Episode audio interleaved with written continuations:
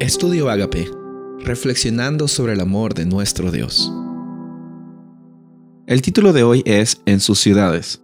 Nehemías capítulo 7, versículo 73 dice, Y habitaron en sus ciudades los sacerdotes, los levitas, los porteros, los cantores, algunos del pueblo, los sirvientes del templo y el resto de Israel.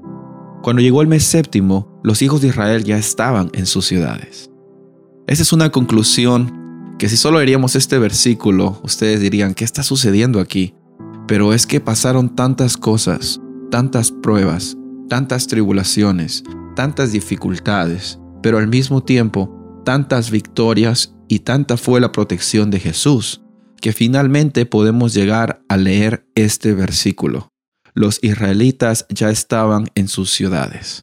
Parece que es algo pequeño, parece que es algo eh, insignificante, pero en realidad es una, un resultado, una consecuencia de, como les dije, muchas tensiones que llevaron finalmente a que los israelitas llegaran al lugar donde Dios les había preparado, la tierra que era su tierra, porque ellos estaban viviendo en una tierra extranjera, que si bien es cierto muchos ya se habían acostumbrado a vivir allí, no era la tierra que Dios había preparado para ellos.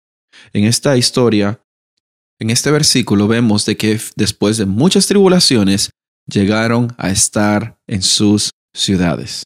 En Esdras capítulo 2 y Nehemías 7, en Esdras 8 y en Nehemías 12, también encontramos nosotros eh, listas de personas, números, que a veces quizás es fácil para nosotros saltarnos esos versículos porque decimos, pues, ¿por qué hay tantos datos? ¿Por qué hay tanta información?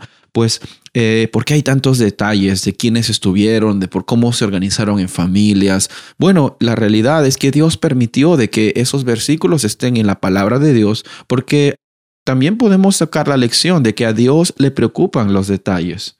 A Dios le preocupan los detalles de detrás de los logros grandes. No solo estaban los líderes, sino estaban las personas que decidieron acompañar a los líderes, que decidieron trabajar juntos con Zorababel, con Esdras, con Nehemías, porque detrás de un gran logro hay grandes líderes, pero detrás de grandes líderes también hay grandes personas Personas que quizás no están en una posición donde todos los reconozcan, pero también detrás de esas grandes personas y detrás de esos grandes líderes hay un gran Dios. Y por eso yo creo de que es bonito ver de que eh, esas personas fueron enumeradas. Quizás no todas fueron nombradas, pero fueron enumeradas y fueron reconocidas. Porque no era fácil ir de un lugar donde ya conocías, que quizás no era tu lugar. Vivieron extranjeros en Babilonia, vivieron extranjeros en esa área, pero ya era algo conocido para ellos. Lo desconocido para ellos era volver a empezar. Pero a pesar de todo, decidieron trabajar con sus líderes para reconstruir esa ciudad, que era la ciudad de Jerusalén. Hay una lección también muy grande en este día, que aparentemente la ciudad estaba destruida, aparentemente el templo también lo estaba, pero no hay nada destruido que Dios no pueda reconstruir. Y si en tu vida está sucediendo algo parecido, piensas que tu vida ya está destruida en alguna área o en todas las áreas o en muchas áreas, quiero que recuerdes hoy que así como los judíos decidieron volver sin saber qué iba a pasar, pero confiando en las promesas de Dios, ellos finalmente lograron victorias porque recordaron de que no hay nada destruido que Dios no pueda reconstruir.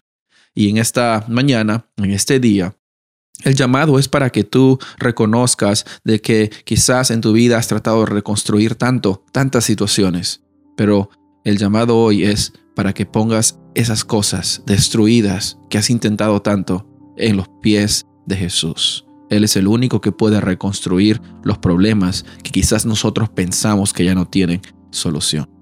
Soy el pastor Rubén Casabona y deseo que tengas muchas bendiciones para este día.